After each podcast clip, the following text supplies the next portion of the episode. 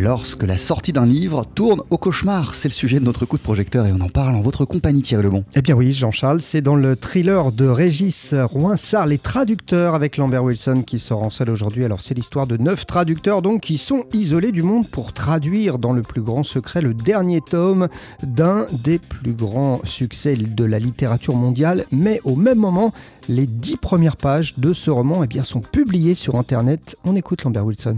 C'est une mécanique extrêmement bien euh, faite, euh, préparée.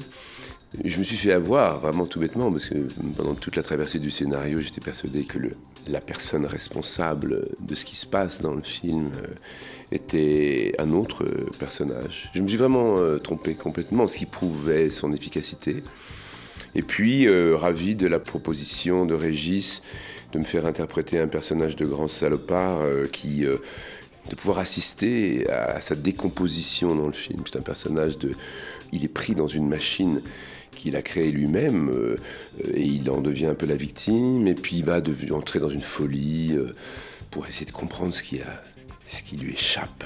Dans ce film, les traducteurs Lambert Wilson interprètent l'éditeur du livre. Ah oui, un personnage vraiment sur mesure pour Lambert Wilson, dans un long métrage aux rebondissements multiples. C'est très très efficace et la preuve est bien quand Lambert Wilson a découvert le film terminé, il a été surpris lui-même. La récompense suprême, c'est quand on voit le film et qu'on on observe tout le travail des masques qui ont été portés par les personnages donc par les acteurs qui étaient juste à côté de vous. Mais alors, euh, comme on se concentre un peu sur soi-même, on ne voit pas forcément exactement ce qu'ils sont en train de faire. Et en fait, ils sont au boulot et ils font, justement, tout le monde à un moment donné ou à un autre, comme dans ce genre-là, euh, Agatha Christie, tout le monde porte un masque à un moment donné. Qui dit thriller dit pas Michael Jackson, mais jazz, Oui, c'était une évidence hein, que la BO du film soit jazz pour Régis euh, Roinsard. Euh, le cinéaste a d'ailleurs confié sa composition au trompettiste de jazz June Miyake. Et dès l'écriture, eh bien, Régis Roinsard a eu une référence particulière, à savoir un album de Gil Evans. J'écris euh, beaucoup en musique. Cet album que j'ai découvert, si vous avez déjà vu la pochette de The Individualism of Gil Evans, il y a quelque chose, en fait, une étrangeté qui donne envie d'écouter le disque.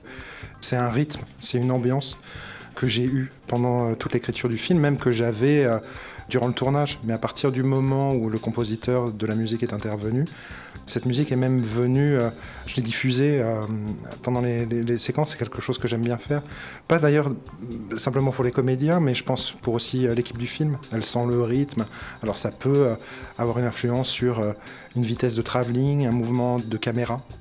Voilà, ce thriller très réussi, Les Traducteurs, réalisé par euh, Régis euh, Roinsard, avec euh, entre autres Lambert Wilson, ça sort en salle aujourd'hui. Merci beaucoup Thierry Lebon et magie du journalisme, vous l'avez d'ores et déjà vu pour nous et vous nous le conseillez. Merci beaucoup. Absolument.